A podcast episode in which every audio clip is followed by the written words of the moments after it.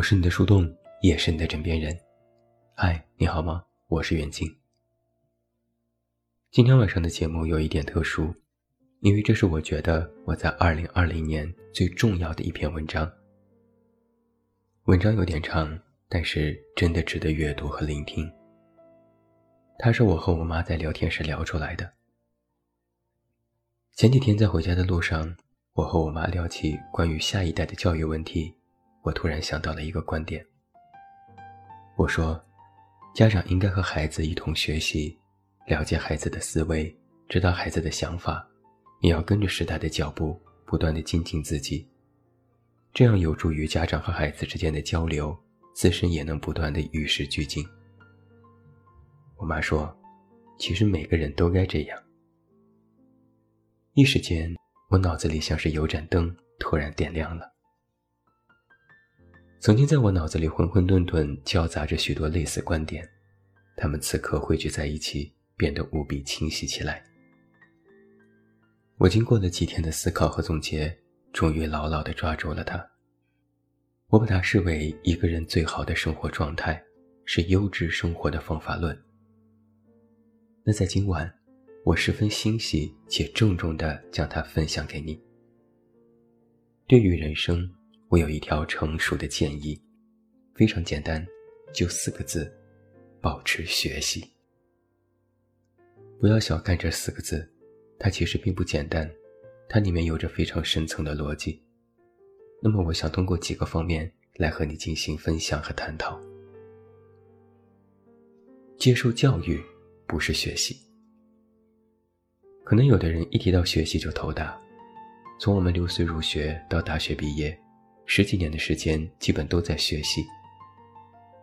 为什么好不容易摆脱了繁重的学业还要学习呢？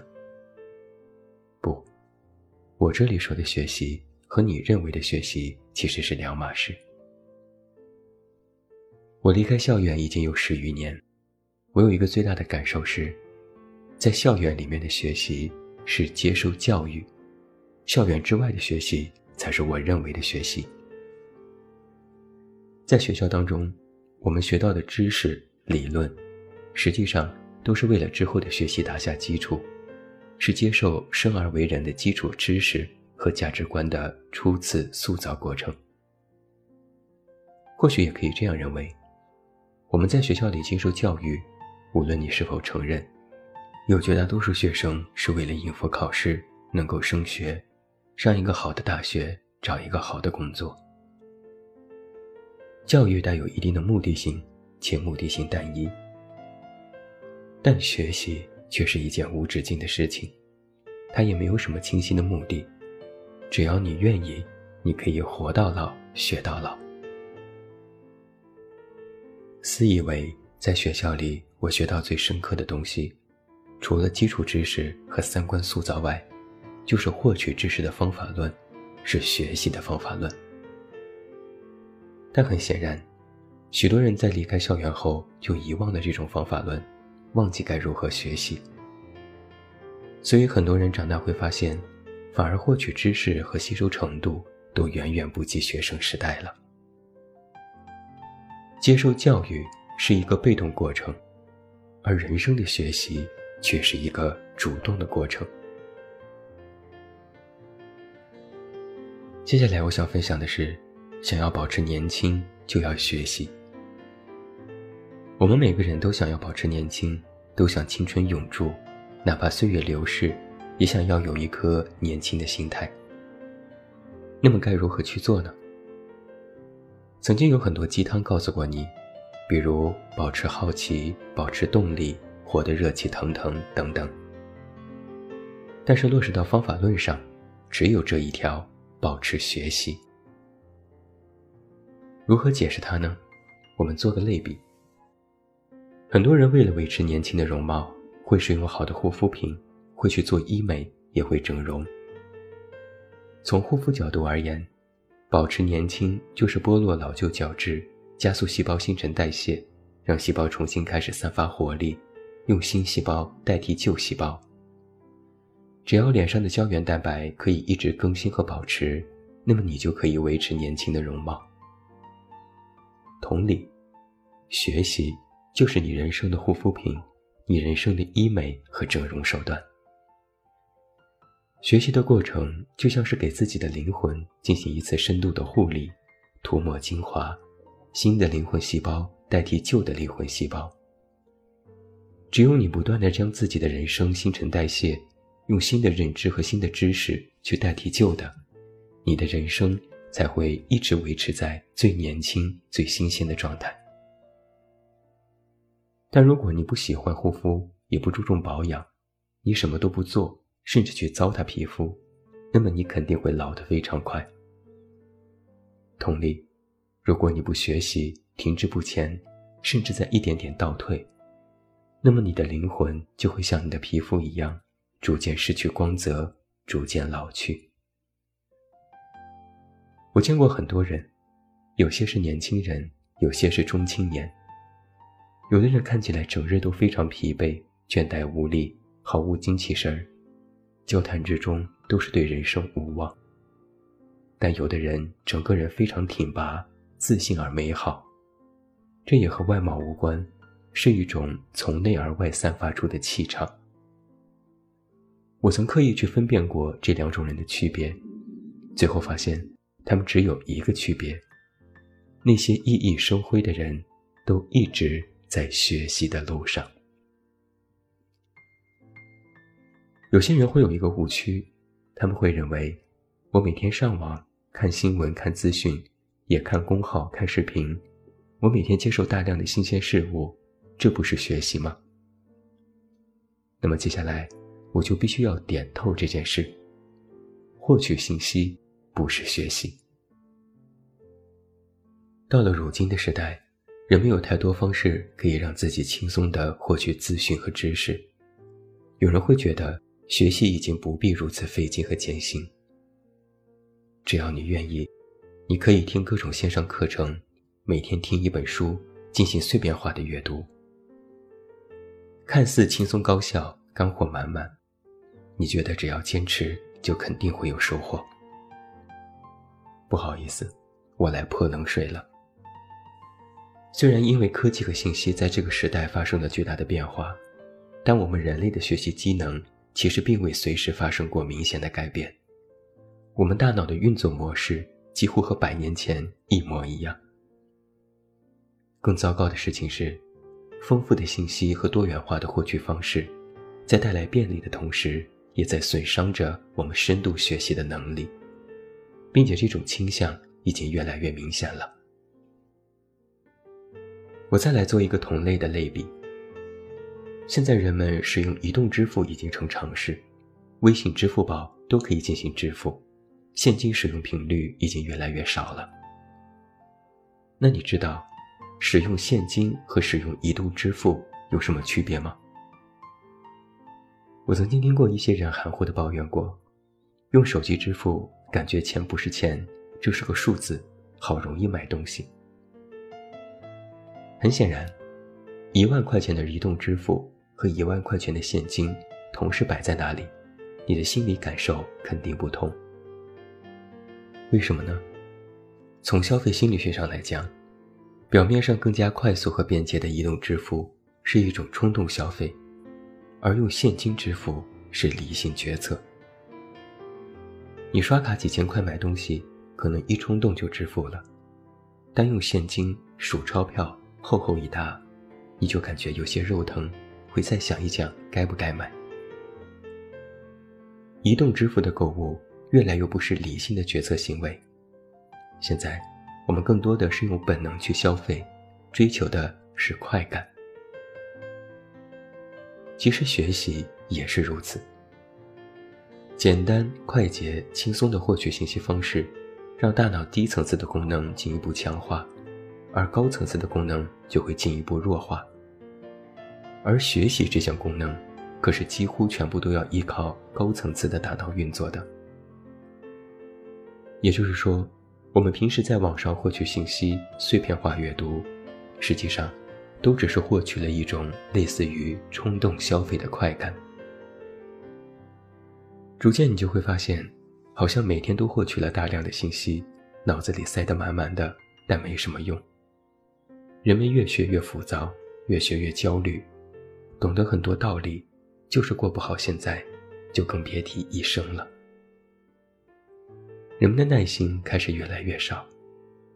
试问一下自己，你有多久没有真的静下心来，花一两个小时认真的阅读一本书，或者认真的学点什么了呢？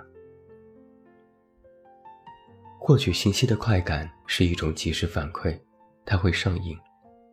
就像很多人刷抖音一样，越刷越上瘾。而等你习惯了这种快感，那想要学习就会变得很难。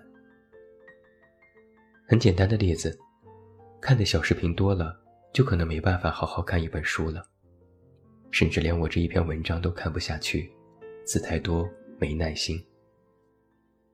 以前很多人退而求其次去看漫画，但现在一看图那么多了，也不看了。最好是看爽文，看能第一时间刺激到自己的东西，看更短的东西，看短平快的东西。很多人都觉得这是一种人生必然，觉得是自己静不下心来，觉得是自己没有耐心了。实际上，这些都是你缺乏了学习能力的表现。你用获得信息得到的快感，冲击了。你本来应该具有的学习能力，而学习现在也有了阶层固化，这是我一直以来一个隐隐的担忧。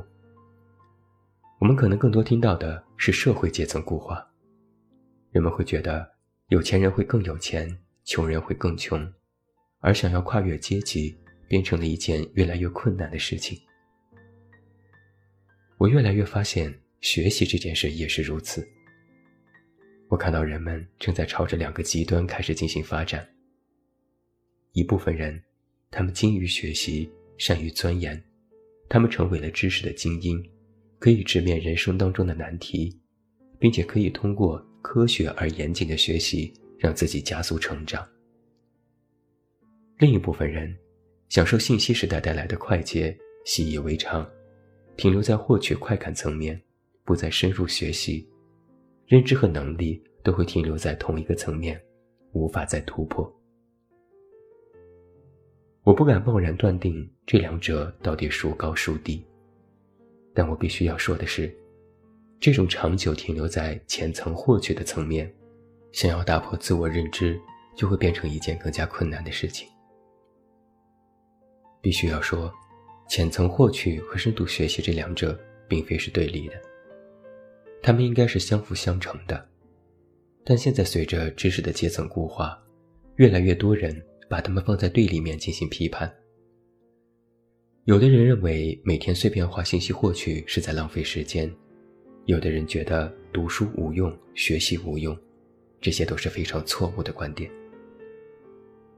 在获取之上能够深度学习，在学习之余能够接地气，才是完整的一套。人生进取方法论。我们的学习不是要固化，而是为了更大的了解，是为了突破自己原有的认知，让自己产生新的、更大的开放与包容。学习可能会有阶层固化，但不断的学习就会打破这种固化，产生新的共通。说了这么多，你可能就会有疑问了。我们该学什么？我们该如何学习？对于第一个问题，答案很简单：你学什么都好。认真阅读一本书，看一部电影，学习你感兴趣的东西，钻研某个领域。就算你平时喜欢护肤，也应该去学习，全面了解，才能够找到最适合你的产品，事半功倍，甚至还会有意外收获。学习内容不分高低贵贱，不分内容方向，处处留心皆学问，人情练达即文章。对于第二个问题，答案也很简单。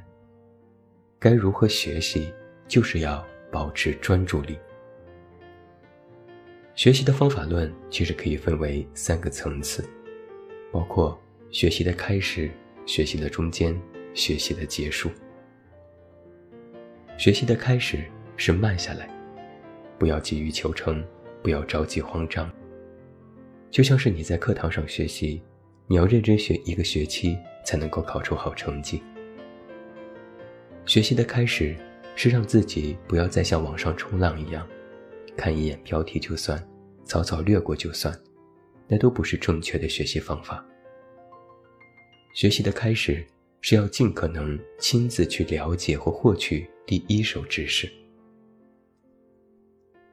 学习的中间是记下来，你要逐渐回忆起曾经在课堂上是如何学习的，将原始的学习方法。再度融入到你的人生里，做一点读书笔记，写一点学习心得，查一点相关资料，知道一点背景知识。哪怕你看一部电影，都可以去看看专业人士写的影评，看看别人的观点和态度。其实这都是一个学习的过程。学习的中间，要善于把学到的东西和自己原有的认知缝合起来，它不是孤零零的。它应该和你进行高度融合。学习的结果是说出来。学习到的东西要善于教授出去。我理解的教授就是说出口，你要善于和别人交流。与别人的交流有一个重要的作用是，你会用自己的话把这些学习的结果再次进行整理和阐述，并且得到别人的反馈，从而激发你的再度思考。加深你学习的结果。在和别人交流的时候，要勇于说出自己的观点，并善于接纳别人的意见，聆听四面八方的声音，再度将别人的观点融入到你自己的认知里，这样才会进步。学习的结果是一次再度学习和修正自己认知以及巩固和循环的过程。如此。我们便能够得到一个公式，请你牢牢地记住这个公式：获取加融合加分享等于学习。说完方法论，我要再抛出一个观点：学习不是一种姿态，而是一种状态。人生的学习不是上课，不需要你听到铃声就正襟危坐，不需要你摆出一副。我现在要学习了的姿态，那不是真正融入你生活的学习。学习不是一种惺惺作态，学习应该是你人生当中的常态，是一种状态。什么叫学习的状态呢？就是自然而然，是无意识举动，是一种可以培养到最后形成的生活习惯。我的理解是，就算你是在碎片化的获取信息。也可以保持学习。我来给你举个例子。之前易烊千玺的一首新歌《My Boo》上线，引发热议，粉丝们纷纷叫好，歌也确实好听，舞蹈也好看。我听完这首歌，着重看了歌词，研究了英文语法，研究了中文词的韵脚，记住了两句话，并且还用到了文章里。我看了作词人和作曲人。发现歌曲企划是我的好朋友，我又找到了 B 站上的翻跳和其他的编舞，关注了几个非常厉害的 UP 主。因为这首歌，我也去看了四字弟弟的其他现场视频，又发现了一些他很不错的作品，又看了一些相关的乐评。因为这些乐评，我又找到了一些介绍音乐风格的文章，进行了阅读和了解。增加了一些对于音乐风格和编曲的一些知识。而后，我又找到这位做这首歌的企划朋友，聊了聊这首歌的创作背景，听他说了一些故事，非常生动有趣。看似我只是偶尔听到了一首歌，但是却了解到了背后他这么多的故事，也拓展了自己的知识面。这就是一个学习的过程。做这些事看似是好奇心一直在驱使，我想要知道更多，并且做得自然而然，一点都不觉得枯燥和乏味，反而感觉越了解越有趣，对这首歌的印象也更深。我们人生的学习应当如此，它应该是一种自然而然的人生状态。长久以来，学习给我带来的一个最大的好处是，我能够对人生永远抱着探索和好奇的态度。这是一种延展开的人生观。我看到一般事物都会产生更多联想，产生洞见，产生思考，并且越激烈到最后，越发现人生其实事事相关，好像是一个圆。我发现自己的反应速度越来越快，尤其是在工作和生活当中，对于新鲜事物的接受程度和临场应变能力也会越来越好。与人交谈的时候，我也几乎从来不会语塞和停顿，我总能够找到一些让他人觉得有趣的话题和角度，让谈话气氛变得更加活泼和深入一些。学习让我能够更快地跟上别人的脚步，并且在最后超越别人。成为那个领头的人。那么，综上所述，对于人生，我这条成熟的建议就是保持学习。它不挑人，不挑性别，不分年龄和时代，我们任何人都可以在学习当中受益匪浅。学习会引领着我们每一个人走向更加广阔的世界。无论何时。自己去读，自己去写，自己去做，自己去了解，自己去认知，自己去成长，就是人生最好的方法论。那么最后我要提醒一点的是，不要因为学习而自满。懂得越多，不是让你用来区分你和别人的不同，并觉得自己高高在上。认知的提升是用来降低自我的腐蚀。用更加悲悯而包容的态度去看待众生。如果你觉得自己学够了、学满了、学通了、学得不能再好了，觉得自己了不起，觉得自己高人一等，那我建议你重新回到起点，看看脑子。在我们保持学习的时候，也要保持谦逊，这是我的善意提醒。只有你学到最后。发现要学的还有那么多，时间还有那么大，自己还有欠缺，要一直保持进步，这才是学习最好的态度。毕竟啊，在浩瀚无垠的宇宙和广袤的知识海洋里，我们就是这么渺小。我是你的树洞，也是你的枕边人。也要在最后做一个小通知。